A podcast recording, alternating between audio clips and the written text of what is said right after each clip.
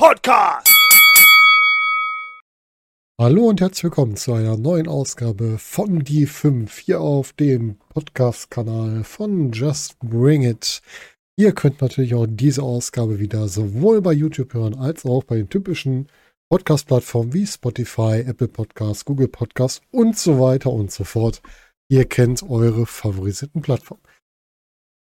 Heute wollen wir mal wieder einen Blick nach Deutschland wagen und zwar genauer zu Westside Extreme Wrestling. Unsere Heimatliga WXW hat sich mit WXW Anniversary 2023 dazu entschieden, ihren Women's-Titel einzustampfen und nach den Ausgaben, die Aussagen, die man gehört hat, jetzt die gesamten Divisions alle auf Intergender umzustellen. Dass ich kein großer Fan bin davon, den Titel einzustampfen, das ist, glaube ich, weitreichend bekannt. Ich habe oft genug gesagt, dass für mich ähm, zwei stabile Divisions wichtiger wären, wo man ab und zu mal Intergender mitspringen kann. Man kann sowas ja auch durchaus einmischen. Also wie gesagt, gerade im Tag-Team-Bereich funktioniert das für mich ganz gut, wenn wir so Mood und Mace sehen, das, was wir von Maggot und Baby Allison gesehen haben auch, oder von den Y2Cuties beim Tag-Team-Festival. Das war alles gut. Aber dauerhaft zu sagen, es ist alles Intergender, finde ich schwierig. Besonders finde ich dabei schwierig die Gleichbehandlung beider Divisions. Und die bleibt für mich gerade noch relativ aus, denn wir haben jetzt schon Back to Roots hinter uns.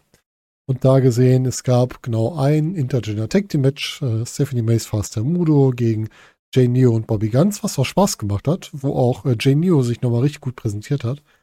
Aber ein Match auf der Card mit Frauenbeteiligung, mit Wrestlerinbeteiligung, finde ich immer noch deutlich zu wenig. Dazu gab es noch ein kurzes Promo-Segment mit Baby Allison und das war's. Und ich finde da, ja, das, das kommt zu kurz. Die Women's Division kommt eindeutig zu kurz, obwohl wir genug Personal auf dem Markt haben. Aber ihr kennt mich und ihr kennt dieses Format mittlerweile. Es geht mir hier nicht drum, einfach nur stumpf zu haten und zu sagen, das ist alles scheiße, sondern ich will auch aufzeigen, was man machen kann. Und da müssen wir vorausschauen, auf das WXW 16 Karat Gold, denn das 16 Karat Gold steht im März wieder an. Die Plätze sind schon sehr stark belegt. Wir haben schon zehn Ankündigungen. Wir haben jetzt noch drei Qualifier angekündigt. Und jetzt haben wir noch drei offene Plätze quasi. Ich fahre das Ganze ein bisschen zurück.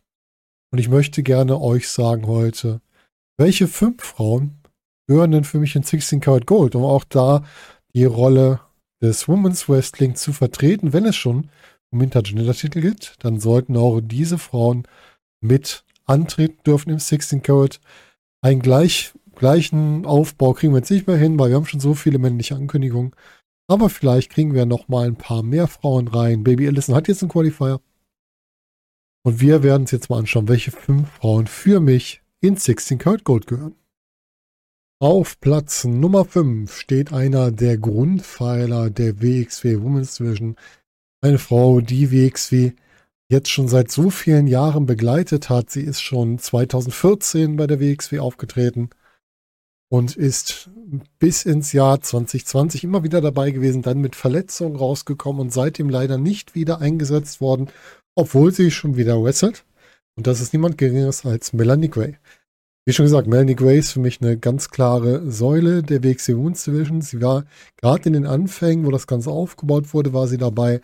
Sie war dabei, als der erste Women's Titel ausgekämpft wurde, war auch im Finale dabei, hat immer mal wieder Stories erzählt, auch mit den Damen und hat halt hier wirklich eine große Grundlage geschaffen für das, was jetzt in der Women's Division überhaupt möglich ist.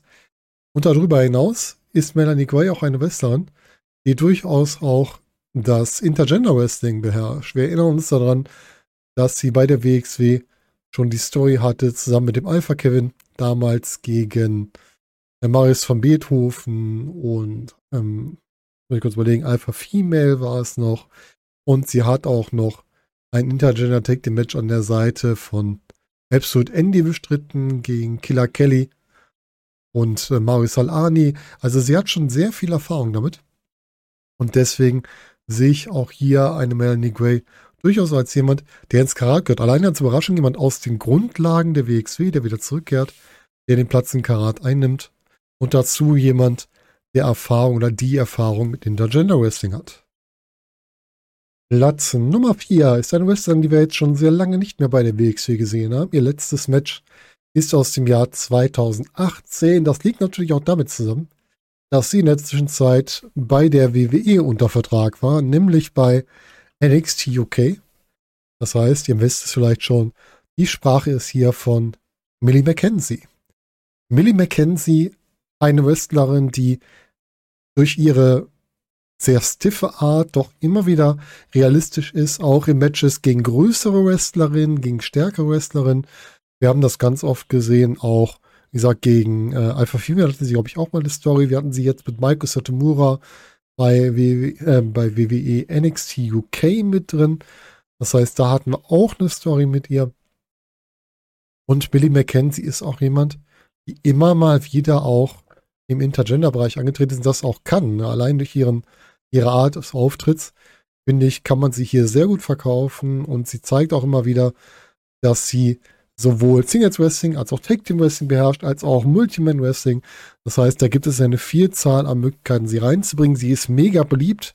Die Millie McKenzie Chance kommen immer wieder auf, wenn man irgendwie auf Wrestling-Shows ist, wenn sie irgendwo ist. Wir haben es zuletzt bei Fury erlebt, wie beliebt sie da wieder war.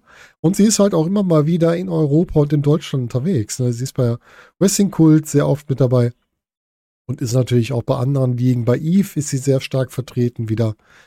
Und deswegen eigentlich prädestiniert, hier mit reinzukommen, weil sie sowohl das Women's Wrestling als auch mit ihrer Art das Intergender Wrestling vertreten könnte.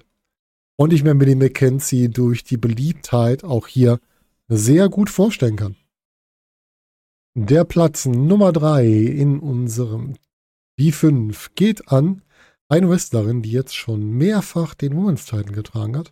Um genau zu sein, ist sie dreifacher WXW Women's World Champion. Es geht nämlich um Ava Everett. Ava Everett, eine Wrestlerin, die gerade in den letzten Jahren den Titel nochmal so richtig Prestige gegeben hat. Gemeinsam mit Baby Allison, so die beiden, die den Titel richtig hochgezogen haben und dazwischen noch Alice Inc., die auch einen guten Lauf hatte. Und Ava Everett, jemand, die uns mit ganz anderen Facetten auch im Intergender Wrestling unterhalten kann. Denn wir hatten ja bis jetzt eine Melanie Gray, die halt durch ihre Basics, durch ihre Erfahrung da reinkommt. Dann haben wir eine Minnie McKenzie, die über die Körperlichkeit reinkommt.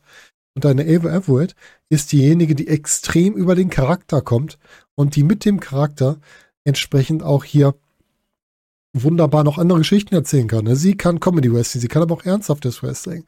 Sie kann Intergender Wrestling. Das hat sie bewiesen mit den Y2Q, entweder mit Jacob Crane oder mit Aaron Rogue gemeinsam. Also sie ist wirklich so ein totales Paket, die uns mit Promos überzeugen kann, mit Wrestling überzeugen kann, die vielzeitiges Wrestling kann und die, wie gesagt, beide Richtungen abdecken kann, sowohl Singles Wrestling als auch, äh, sowohl Women's Wrestling als auch Intergender Wrestling und dazu noch mega unterhaltsam ist. Also ich glaube, Ava Everett dazu noch durch die Reputation mit den ganzen Titelgewinnen, die sie schon bei der WXW hatte, die hätte es auch durchaus verdient, hier im Karat zu stehen, um eine weitere Rolle einzunehmen. Vielleicht sogar den Comedy-Part, der sich so ein bisschen wandelt, einzunehmen. Das könnte ich mir sehr gut für Ava Everett vorstellen. Auf den ersten beiden Plätzen stehen wohl die beiden größten Eigengewächse der WXW und wir beginnen mit Platz 2. Auf Platz 2 steht jemand, die sich schon einen Qualifier für das 16 Karat Gold in diesem Jahr gesichert hat, nämlich Baby Allison. Bei Back to the Roots hat sich Baby Allison jetzt der High Performer Limited von Robin Christopher Vorwerk angeschlossen, der eigentlich Maggot einen Qualifier für 16 Karat Gold angeboten hatte. Sie hat das Angebot angenommen und somit haben wir gute Chancen, dass sie in 16 Karat kommt ich hoffe zumindest, dass es so ist. Und sie hat es auch verdient. Denn schauen wir uns mal ihre Statistik an. Einmal ist sie zweifache WXW Women's Champion. Sie kennt also auch die Women's Division. Sie hat die Women's Division mitgetragen. Wie schon gesagt, gemeinsam mit Ava Everett war sie so die Säule, als die Women's Division in den letzten Jahren gelaufen ist.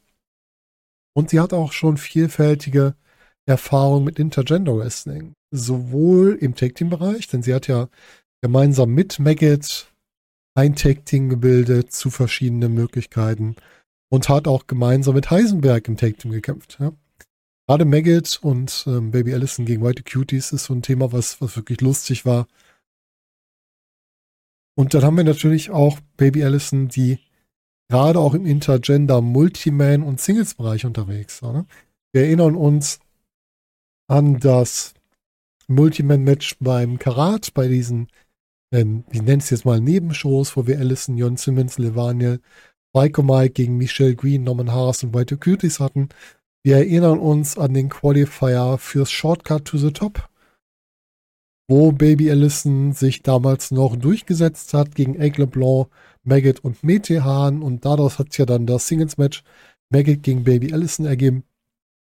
Das heißt, sie hat durchgängig Erfahrung mit Intergender Wrestling. Sie war sich nie zu schade, auch im Shortcut gegen die Männer aufzubegehren. Das heißt, Baby Allison hat nicht nur den Qualifier verdient, sondern auch einen festen Platz im 16 Karat Gold. Ja, und der letzte Platz gehört für mich sehr eindeutig einer Rückkehrerin, denn der letzte Platz gehört für mich einer Stephanie Mace. Stephanie Mace ist bei der WXW gerade übers Intergender Wrestling groß geworden. Denn das war ihr Einstieg. Ne? Sie hatte zwar auch ein Titelmatch gegen Amal, wo sie mal für Melanie Gray eingesprungen ist, was natürlich auch eine mögliche Story fürs Karat wäre. Aber sie hat auch danach sehr viel Intergender Wrestling gemacht, gerade in den Corona-Tapings, also in den in den kalten Zeiten hat das Ganze angefangen mit ihr und Mudo. Die beiden hatten ein Singles-Match. Durch ein Double-K.O. ging das raus. Dann haben sie daraus durch Killer Kelly als Unterstützerin ein Take-Team gebildet. Und dieser Take-Team-Mann war dann ja auch von Erfolg gekrönt. Ne? Sie haben sich Number One Contendership geschnappt, geschnappt. Sie haben den Pretty Bastards, also Megan Dahura, den Tag-Team-Titel abgenommen, mussten ihn dann leider verletzungsbedingt abgeben, haben ihn dann aber wieder gewonnen und zwar für den Arrows of Hungary, mussten ihn dann nochmal verletzungsbedingt abgehen und sind jetzt gerade als Take-Team wieder unterwegs. Und mit einer Stephanie Mace könnte ich mir durchaus eine Geschichte fürs Karat vorstellen, wo dann fast der Mutter irgendwie ins Spiel kommt, der von außen eingreift oder ihr helfen will und da stört. Ich weiß nicht, wie die Story jetzt erzählt wird. Wir haben ja gerade schon eine kleine Diszenz im Team, als Stephanie Mace so der klare Face ist, Mudo nicht mehr. Der wandelt ja gerade. Aber da kann ich mir durchaus vorstellen, dass man da was Gutes draus machen kann, daraus eine gute Runde, äh, gutes Story vielleicht, die erste Runde für die nächsten Runden erzählen könnte. Und auch ihre Rückkehr im Independent Wrestling generell war ja im Intergender-Bereich. Nämlich gegen einen Hector Invictus oder einfach nur Hector. Und Stephanie Mays sagt auch von sich selbst, dass sie sehr gerne Intergender Wrestling wirkt. Mit ihrem Kampfsportstil passt das auch gut, ist auch sehr realistisch. Deswegen kann ich mir sehr gut vorstellen, dass sie noch einen Platz im Karat kriegt oder kriegen sollte, weil das einfach sehr gut passen würde. Das waren meine fünf Kandidaten für die Wrestlerinnen, die einen Platz im Karat verdient haben. Und jetzt interessiert mich natürlich eure Meinung. Stimmt ihr damit überein mit denen, die ich genannt habe? Meint ihr, dass noch weitere dazu gehören? Wollt ihr die Reihenfolge ändern? Lasst mich das doch gerne mal wissen in den Kommentaren und denkt bitte dran, wenn ihr das hier weiter unterstützen wollt, das Format, dann liked das Ganze, teilt das Ganze, kommentiert es und abonniert uns bei den passenden Kanälen. Und damit möchte ich mich für heute verabschieden. Wir hören uns wieder, wenn es wieder heißt Just Bring It, der Nerd Podcast.